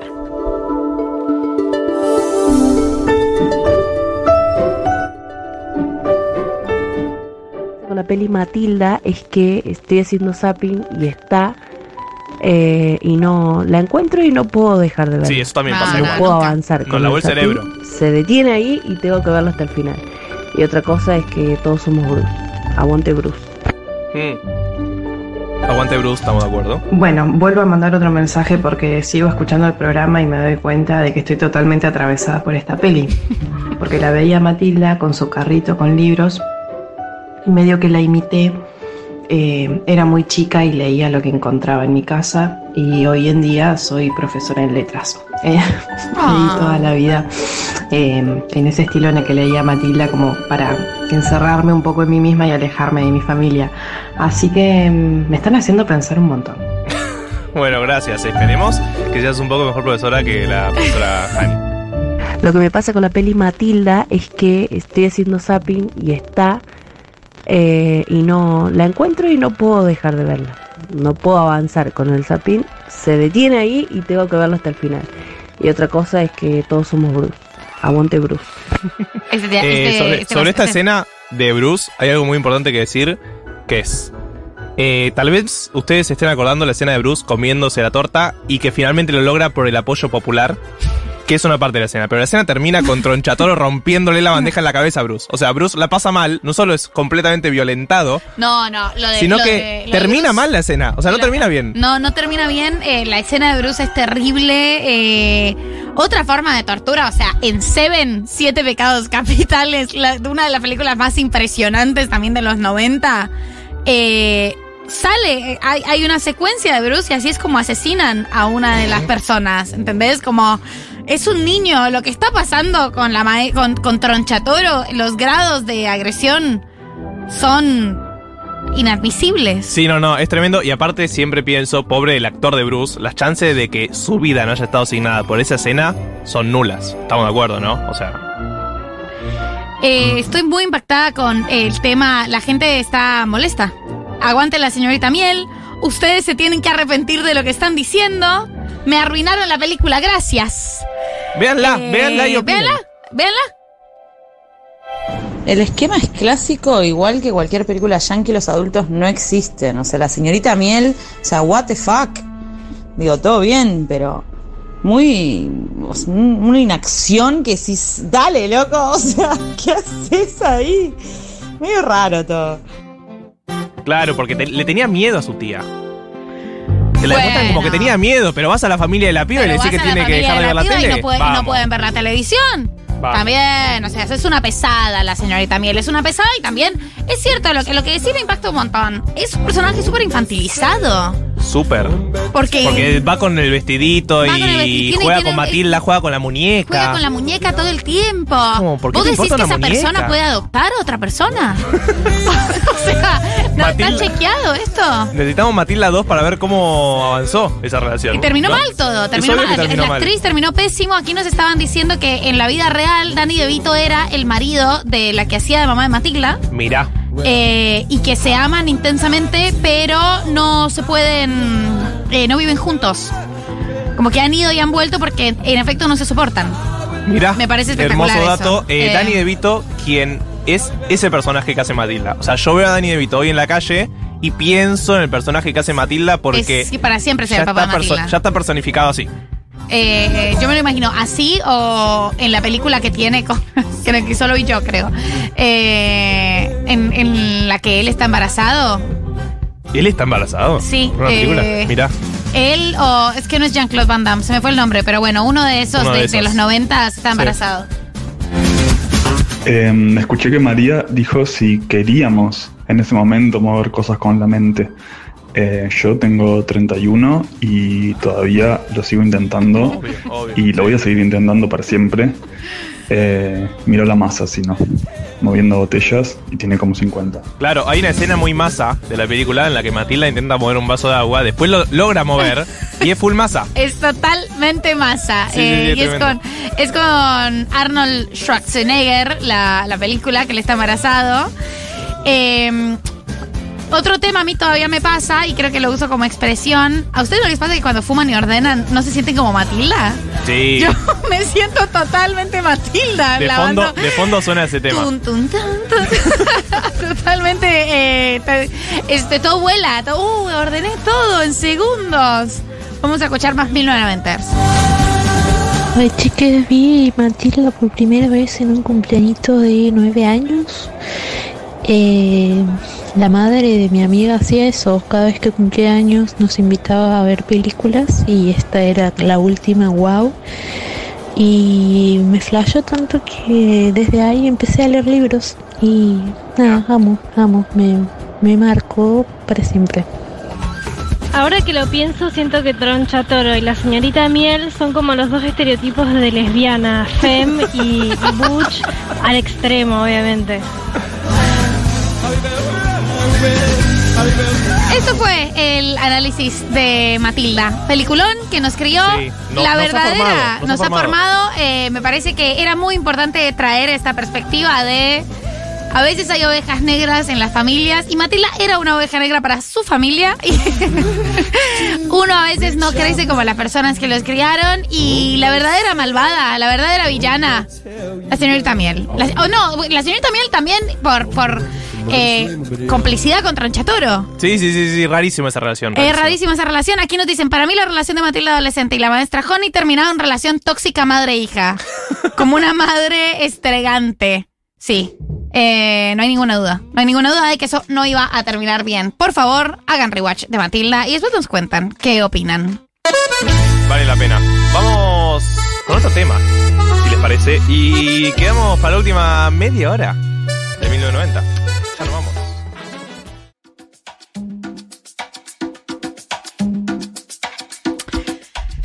6.37, nos queda el último ratico. Un último el último ratico de este 1990. Eh, recién escuchamos un cover de Los Palmeras y Los Auténticos Decadentes de Jurabas Tú. Mirá. Buen cover, menos mal que lo anunciaste. Menos mal que lo dije, gente... si no la gente se lo iba a perder, se lo iba a perder. Sí. Temón, temón para que lo tengan. Eh, y ahora les voy a contar una historia. Ay, ay, ay, ella, ella. Les voy a contar una historia. Pará, quiero que sepan que yo no la conozco, así que soy espectador 100% también. Están en ceros, están Sí. en ceros. Quiero decir varias cosas. De distintas historias que yo he contado acá, eh, no sé si recuerdan ese gran documental que recomendé sobre los rescatistas de las cuevas. Sí, obvio, me lo tatué. Perfecta historia. Sí. Eh, bueno, hicieron una película. Sí, con mucha maguita, ¿no? Mucha maguita. Vigo Mortensen es el protagonista. Son Vigo Mortensen y Colin Farrell los que hacen de los dos buzos, los freaks, que son esos buzos Sí. eh, No es buena, es malísima. Es malísima. Obvio, porque la historia es demasiado buena. Porque la historia es demasiado buena, porque la realidad no siempre se puede llevar a la ficción. A veces hay cosas que solo se explican por la realidad. Como en la película, ellos cuentan que estos personajes eh, no solo hacen buceo de cuevas de aficionados, sino que además son rescatistas aficionados de buceo de cuevas. Y eso le quita toda la mística a que ellos sean los únicos que pueden salvar a estos pibes porque les gusta hacer algo antisocial, solitario y peligroso como bucear solos en las cuevas. Como no es una actividad altruista, no le gusta rescatar gente, le gusta estar ahí, ¿entendés? Ahí el- el- al riesgo de morir No, pero en aparte, si es, silencio. una, si es una película novelada, y ya vamos a tu historia, eh, vos me decís eso y yo no te lo creo. No, no, no tiene sentido. Y bueno, el documental tiene muy buenas imágenes de archivo, está muy bien hecho. eh, así que la verdad, el pedo. Y esta que les voy a contar me tiene muy impactada. Pero muy impactada, yo no sabía nada. Es de esos casos yankees que, que, que a una no le llegan. Eh, no sé si alguien sabe. Si alguien sabe, también pueden ir comentando. Eh, al 1140 660000 Es sobre la historia de Manta y Teo. Uy, ¿qué? ¿Vos la conocés? No, Bueno. de vuelta. ¿Cómo se llama? Manta y Teo. El pibe eh, es un jugador de fútbol americano hawaiano. Y es uno de esos pibes como promesa del fútbol americano yankee. Además, el fútbol americano es la única manera a través de la cual el pibe va a poder entrar a la universidad, de una familia de clase media, eh, de la Polinesia. Como tienen toda una onda de la cultura de la Polinesia, hawaiana, no sé qué, bla, bla, bla. Y el pibe es muy bueno. Eh, muy buen jugador de fútbol americano. No sé qué es exactamente, corte, no a mí no, no, nunca entiendo. Y entonces, eh, un pibe súper disciplinado, la familia además es mega religiosa, y el pibe pasa, eh, lo reclutan de un equipo que es el equipo de Notre Dame. Eh, y entonces empieza a jugar fútbol americano universitario, que en Estados Unidos tiene toda una mística y es supremamente importante. Sí. Pero el pibe es nada, supremamente aplicado, como no, no es un pibe fiestero y es un pibe como muy obsesivo con su objetivo eh, de, de ser un De gran triunfar. jugador de fútbol americano, de triunfar, no sé qué es. Como es un personaje particular, excesivamente disciplinado, bastante religioso, y en esas lo agrega una piba a Facebook. Estamos hablando año 2009. Ok. Y la piba se llama Linei Kekua. Entonces, además, eh, la piba, las fotos de la piba también son como estas fotos de nada. el- la piba también parece ser de la Polinesia, el pibe se engancha por ahí, empiezan a charlar, empiezan a chatear. Facebook 2009, Facebook lleva poco tiempo, 2008 creo. Eh, todos sabemos cómo, cómo eso funciona. Todavía no hay o no se ha instalado el término catfish. Uy. Ok. Ya me imagino por dónde va entonces. Entonces, nada, el pibe empieza a hablar con esta piba y eh, tiene mucho que ver con temas relaciones a distancia. La piba le dice que ella estudia en Stanford eh, y empiezan a hablar mucho por teléfono. La camarita no funcionaba, no sé qué, bla, bla, bla. Como siempre hay distintas excusas, distintos impedimentos para que hablen, eh, para, pa- para que hablen por cámara y para que se puedan ver las caras, pero sí hablan mucho por teléfono. Amigo, date cuenta. Es un primer amigo, date cuenta, ¿no? Es su primer amigo, date cuenta, pero también el pibe tiene un amigo en común con el que la piba había hablado, que es alguien que el pibe conocía. El pibe le dice, che, ¿qué dónde está Mina? Y él dice, no, nada, bueno, charlamos durante un tiempo, eh, todo bien, todo tranqui. Ok. Y el pibe empieza a construir una relación. Empieza a construir una relación a partir de hablan todos los días, se preguntan cosas, ¿cómo estás? ¿Cómo te va? No sé qué. Empiezan a hablar todo el día, todo el tiempo de sus vidas. Además, la carrera del pibe empieza a escalar tremendamente. Eh, al pibe le empieza a ir muy bien, también empieza, eh, se, se vuelve como un super jugador de fútbol americano. En un momento ya están, los van a, los van a fichar, el pibe sigue seguir jugando hasta el último año. Eh, y queda nominado a un mega premio de fútbol universitario. Los amigos del pibe, todo esto pasa en tres años. Claro, la universidad es muy corta. Del pibe hablando con Kekua. Los amigos del pibe, eh, como que le dicen qué onda, y el pibe dice, bueno, nada, no es capaz de decirles que no la conoce, entonces dice que sí la había conocido. Pero viste, como esas cosas, ella se involucra, como, bueno, ¿con quién estás hablando? No, con mi amigo no sé qué, bla, bla, bla. Cotidianidad total. ¿Cómo se llamaba él? Él se llama Manta y Teo. Manta y Teo. Sí, Ok. Manta y Teo. Alto jugador de fútbol americano, además. Ok, yendo a googlearlo. Un día, el pibe eh, recibe una llamada del celular de Linay De ella. sí. de ella y es la voz de un chabón que le dice, mi hermana tuvo un accidente. No, no, no, Entonces el pibe dice, no, bueno, no sé, eh, sí, está acá, está en coma, no. Pero eh, el teléfono está acá, te la voy a poner para que, para que le hables y le digas algo. Y el pibe escucha el respirador en modo... Así como... Claro. Y le dice que la ama y no sé qué cosa. Y que le transfiera 5 mil dólares a la cuenta bancaria. No, y entonces el hermano le dice, mira, eh, acaba de tener la mayor actividad cerebral que ha tenido en un montón de tiempo. ¡No! ¡Sorete! Eh, llámala todos los días. Y el pibe lo empieza a llamar todos los días. El pibe lo empieza a llamar todos los días a hablarle y de repente la piba se despierta, entre comillas, y vuelve y le habla. Pero además tuvo un accidente de auto y además tenía leucemia, aparentemente. ¿What? Pero anda a verla, anda al hospital. Bueno, ella ahora le dice que ella no quiere que la vea porque se está está mal, recuperando, claro. claro. y entonces el pibe, y el pibe empieza a hablar de ella y de su recuperación y no sé qué. La cosa es que este pibe ya es una superestrella eh, en ascenso del fútbol americano universitario, que es muy importante en Estados Unidos, empieza a ser cubierto por ESPN, no sé qué, el equipo llega a la final después de muchos años, el Notre Dame.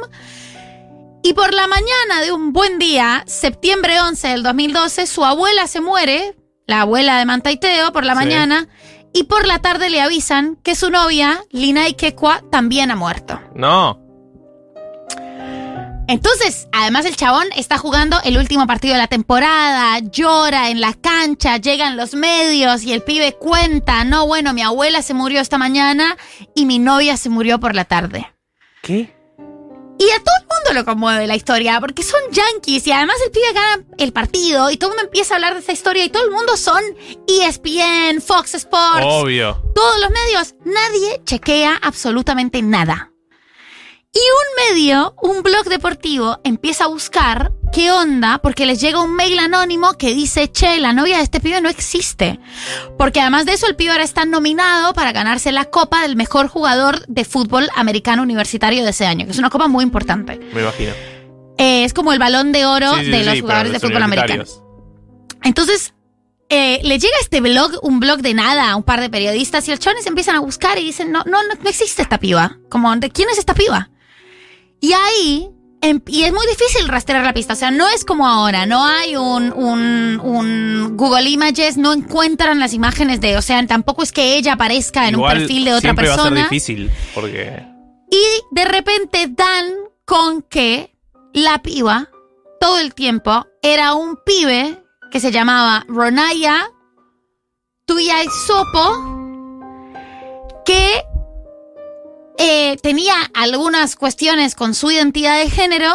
eh, en Sí. ese momento, en ese momento también como no había podido hacer todo un trabajo con su identidad de género y construía estos personajes.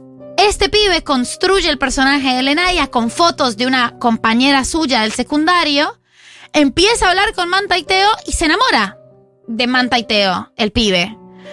Pero en un momento dice, o sea, no, no puedo, o sea, es, es un, es un catfish, eh, claramente yo no soy esta piba, y lo que se le ocurre es matarla. Como, o sea, lo que se le ocurre para poder salir de esa situación es matar a la piba. En el medio, después llama a Manta y Teo y se hace pasar otra vez con la voz de la piba. Entonces le dice que está viva, pero el chabón ya no sabe qué hacer, está muy confundido. Entonces el chabón sí dijo que su novia había muerto. La cosa es que Para el chabón es real, o sea... para el chabón era real.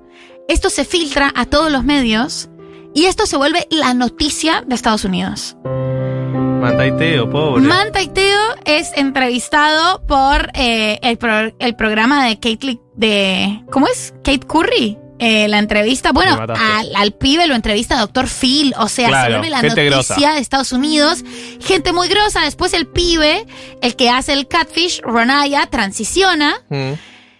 Y la cuestión es que al pibe, a Manta y Teo, además, eh, pierde toda la temporada y pierde un montón de oportunidades laborales en ese momento porque se empieza a especular sobre que, esto fue hace 10 años, sobre que el pibe lo que está haciendo es ocultar su orientación sexual. Y en lugar de centralizarse en la poca eh, capacidad de chequear información que tienen medios tan grandes como ESPN y Fox Sports, la gente centra su atención en si el pibe es gay o no, eh, y en si él sabía o no sabía, y en si engañó o no engañó a todo el mundo, y un poco le arruinan la carrera. Mm. Le arruina la carrera al ojo público también, como esta idea de... Estamos hablando de un eh, pibe aparte de 23 años, 25 años, no sé un cuánto. pibe de pero- 23 años, Claro. es tremendo. Y el pibe, nada, eh, finalmente logran, eh, logran draftearlo en, en- en otro equipo, puede seguir jugando fútbol americano, el otro pibe, el que hace todo el engaño, transiciona, eh, pues pide perdón, eh, después la piba aparece, la verdadera, dice, bueno, no sé, como que este, este chico fue conmigo al secundario, pero... eh, y es el catfish más importante en la historia, sobre todo en la historia del deporte, lo que afectó la carrera y también... Lo que los pibes que descubrieron la historia decían era, nosotros nunca nos imaginamos que el morbo se iba a ir contra el pibe que había sido víctima de la estafa. Claro. Y que esto le iba a costar tanto a su carrera. Mantai Teo acabo de googlear, ¿lo sigue jugando? Sigue en la jugando. NFL, en los San Diego Chargers, creo, o en Chicago Bears. Ahora está, jugó en New Orleans también. O sea, son equipos grosos. Es como. Ay, Pero es que era muy buen jugador. El chabón jugó en la NFL y sigue jugando en equipos importantes. El Es pibe era muy buen jugador y todo el mundo también como, bueno, eh, pero ¿cómo se pudo haber enamorado de una persona a la que nunca había visto?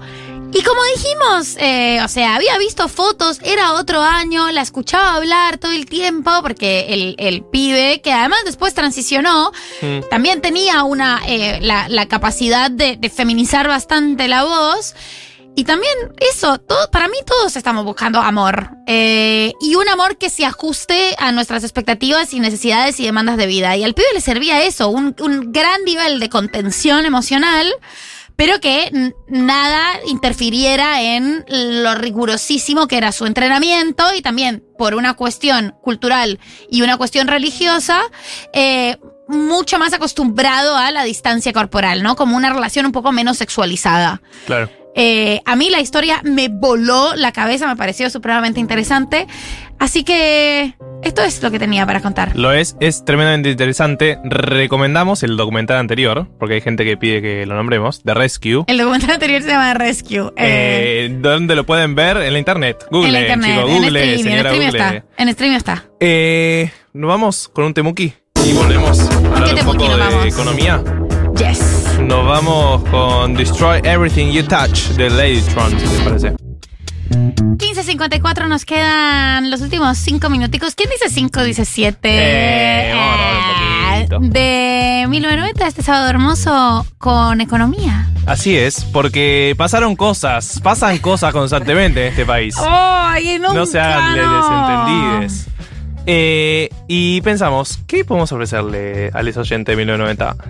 Y la verdad, hasta yo me perdí un poco con qué anunció Massa, qué no anunció Massa, qué dijo que iba a anunciar, porque viste que está en esa. Está en. Hay voy a anunciar. La semana que viene voy a anunciar algo muy importante, eh, Mucho, muy importante para Bueno, la vida de todos. Así que armamos resumen de las medidas que tomó Sergio Tomás en estas casi tres semanas de mm, su ministro de su, su gestión en el Ministerio de Economía. Iba a decir su reinado, pero queda demasiado raro. Eh, así que, Massa como ministro de Economía, medidas que tomó. Primero, dijo que va a cumplir la meta fiscal. Vamos con lo aburrido, primero, Ok, si les parece. vamos, vamos dijo, con eso. dijo que va a cumplir la meta fiscal. ¿Qué significa esto? Que va a cumplir básicamente con el acuerdo con el fondo que firmó Guzmán. Ok, bien, no nos vamos a ir de rebeldes. Eso lo dijo, ¿no? O sea, vamos a ver si. Hay que hacerla, Claro, ¿no? Vamos a ver si logra cumplirlo, pero por lo menos lo dijo, que era una duda. Después dijo que no se va a financiar con más maquinita del Banco Central. Vieron que el Banco Central imprime billetes Claro, y financia al Ministerio de Economía, que es el que tiene el gasto. claro. Bueno, dijo que no se va a financiar más con el, el Banco Central y es más, que le va a devolver una parte de ese financiamiento que le otorgó el Banco Central. ¿Por qué? Porque ya nos habíamos pasado de la meta que tenía el fondo. O sea, estábamos incumpliendo una meta con el fondo y él dijo, no, pará, queremos cumplirla. Así que también vamos en ese lado. Después, congelamiento de planta del Estado. Vieron que anunció que no se va a contratar más gente, que los ministerios y las empresas tienen que hacer una declaración jurada con eh, la cantidad de gente que tienen mes a mes y entonces no, ahí van a ver mes a mes que no haya aumentos. Bien. Después anunció un plan de ventajas para la producción del petróleo y el gas en Vaca Sí. Muerta. Viajó por el país. Después tuvo algo bastante muy, muy Sergio Tomás Massa, que es como estar en contra de lo malo y a favor de lo bueno. Totalmente. Que fue eh, denunciar empresas que subfacturaron exportaciones y sobrefacturaron importaciones. Eh, básicamente es como los dólares los vamos a usar para producir. Sí. Y denunció un par de empresas, aunque sea en conferencia, ¿no? No sabemos qué va a pasar después en la justicia, si va a avanzar o no, pero bueno, en la conferencia dijo vamos a ir en contra de esta gente que hizo las cosas mal y se quiso llevar dólares.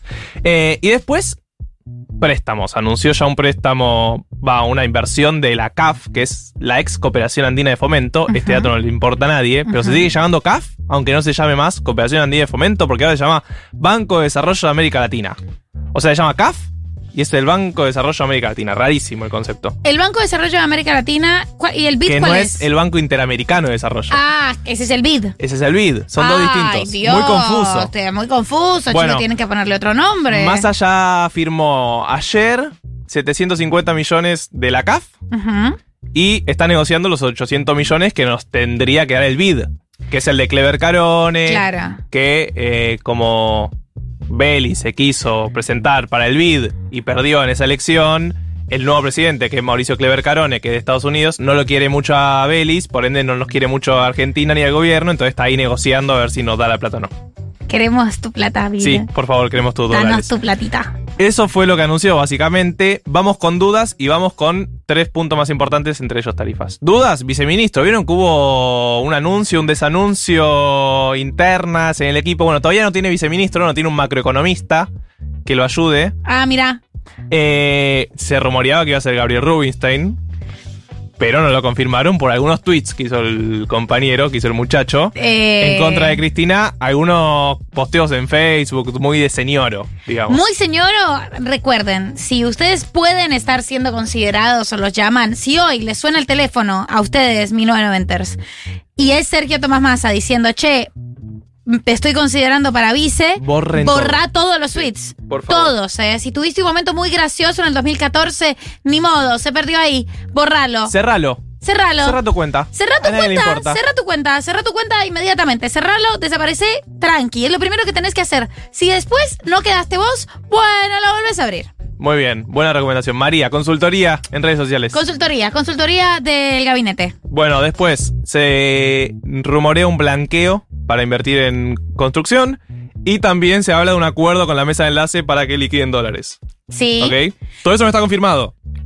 Todo va en signo de preguntas. Ya se Sí. liquidaron algunos dólares, ¿no? Sí, sí, dólares se liquidan constantemente, pero parece que hubo como un apriete de que se liquidaron un poco más. Un poquito más. El Con el, campo. con el dólar soja. con el famoso dólar soja y con algunos otros compromisos, pero lo que están haciendo es para los próximos meses que haya más. Entonces están arreglando con la mesa de enlace ver qué nuevo mecanismo generan para generar más liquidación. Pero vamos con los tres puntos que para mí son los más importantes de la gestión de Sergio Tomás hasta ahora. Primero, presentaría, esto en condicional, Sí. pero está casi confirmado, un programa para pasar de planes sociales a empleo formal, Lo vi, lo vi. que se va a llamar Puente al Empleo o algo parecido. Sí, seguramente se va a llamar trabajar. Eh, tiene, tiene muchísimas palabras. No sé si viste, pero el nombre es larguísimo. Puente a emplear. Puede ser Eh, puente a emplear, oh, ¿cómo te siento Argentina? Puentar. Eh, Puentear, queda mal puentear Puentear, es, puentear no es, Puentear no es no una buena mal. palabra. Bueno, Eh, básicamente va a ser que los beneficiarios de planes sociales puedan ser contratados por empresas y que durante un año el Estado le siga pagando el plan social, la empresa le pague la diferencia del sueldo y además el Estado no cobre aportes ni contribuciones. ¿Ok? Vamos a ver si funciona. Hace años que se vienen anunciando planes de este estilo, no siempre funcionan, pero bueno, esperemos que este en todo caso funcione. El segundo, bonos para jubilados. Vieron que anunciaron un aumento. El aumento, el aumento fue por ley. Claro. O sea, el aumento del 15%, 15,5% fue por ley. No es que Sergio Tomás dijo, aumentémosle a los jubilados. Yo acá usando la maquinita. Claro. Eh, no, solo básicamente hizo las cuentas que había que hacer y el Ministerio de Economía comunicó cuánto era el aumento, pero lo que sí dieron fue un bono para los jubilados. De 7 mil pesos para los que menos cobran hasta 4 mil pesos para los que cobran dos jubilaciones mínimas. Esto implica que la jubilación mínima va a ser de 50 mil pesos durante tres meses y ya el, cuarto mes van a tener un nuevo aumento, así que queda ahí. El temita, ¿se acuerdan que yo le dije que Massa dijo que iba a cumplir la, la meta de déficit fiscal? Sí. Bueno, Mm, está complicado. O sea, claro. está bien, hay un bono para jubilados, pero antes me dijiste que ibas a cumplir la meta del déficit fiscal, a seguir el dato de déficit fiscal, porque si el mercado ve que no vas a cumplir la meta, te va a perseguir hasta tu casa, básicamente lo que estuvo haciendo las últimas semanas con, por ejemplo, Batakis. Claro. Por ahora, plan masa eh, no parecería ser radicalmente distinto al Batakis al Guzmán. Claro, vas, por lo que estamos viendo, no, es como, bueno, decimos que queremos tener, llegar al equilibrio fiscal y después en los hechos un poco seguimos dándole a la gente porque la gente la está pasando mal y Claro. necesitamos que los que más están sufriendo tengan algo de plata. Y el último tema, ya me pasé dos minutos, voy a Está pasar uno más, discúlpenme, oyentes. Quien decía 5 decía 7. Quien decía 5 decía 7, es el tema tarifas. Es un bardo, no voy a llegar a explicarlo en el minuto que me queda, pero básicamente hicieron un nivel 1 para los ricos, un nivel 2 para los pobres y un nivel 3 para la clase media. Explícame por qué no pusieron la clase media en el medio. No, yo no entendí nada. Yo no entendí nada. Y me esforcé, ¿viste? Como te, miré esa nota de Infobae. como miré esa nota de Infobae y después miré ese video de Filo News. ¿Qué? ¿Qué? ¿Qué? ¿Qué? Eh, Marto, para mí esto lo tenés que explicar a profundidad en el próximo 1990. Bueno, eh, compromiso asumido. Compromiso asumido, también compromiso asumido con los 1990s. Todas las preguntas que tengan sobre el tema tarifas, prepárenlas, miren la nota de Infobae, miren los videos de Filo News. Les van a quedar muchas dudas. Eh, sí, y si, tien- anótelas. si tienen tiempo, también pueden ir a Spotify y escuchar los glosarios financieros y económicos que venimos haciendo de la mano de InvertiPlus, como siempre. Recuerden que pueden entrar a invertiplus.com.ar o pueden seguirlos en redes. Eh, pueden ahí comprar el dólar MEP, que ya conocen qué es. Pueden ahí comprar los 200 dólares con su cupo. Si es que ahora lle- llegaron a fin de mes de repente y vieron que tenían plata y podían comprarlos, pueden aprovecharlo. Y pueden hacer un montón de inversiones. Acuérdense, invertiplus.com.ar. Espectacular. eh, esto fue este 1990 de pre-primavera. De 1990, pre-primavera, Pre-primavera. De, de pre-gali, esperemos que la próxima esté aquí Pre-gali. acompañándonos. Eh, eh, la, la extrañamos, por supuesto. le Todos mandamos, la le mandamos mucho. amor. Le mandamos mucho amor y muchos besos. Juli Piasek estuvo en la producción. Dieguito Vallejos operándonos con todo el amor. Eh, además, la puesta al aire. la puesta al aire, totalmente interpelado por Matilda. Sí, sí, Totalmente. sí, sí, sí. Estuvo, estuvo tirando magias Estuvo tirando magias especiales hermosas. hoy.